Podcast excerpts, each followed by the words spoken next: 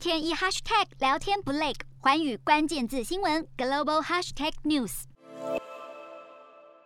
好，美中两国再触发对立的事件，全球知名的职场社交平台 LinkedIn 近日封锁了多名美籍记者的中国版用户页面，理由是内有违禁的内容，引发了轩然大波。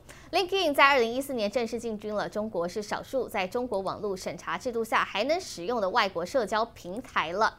事实上，这并不是 LinkedIn 第一次传出为中国版网页审查用户页面的内容。其实，在今年的六月，至少就有十名学者或者是研究员，因为个人的页面含有违禁的内容而被封锁。此次作为让 LinkedIn 又遭批评，评论沦为北京审查的工具。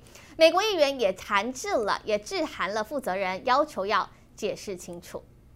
我是主播刘以晴，全新节目《环宇看东亚》，锁定每周四晚间九点，环宇新闻 YouTube 频道。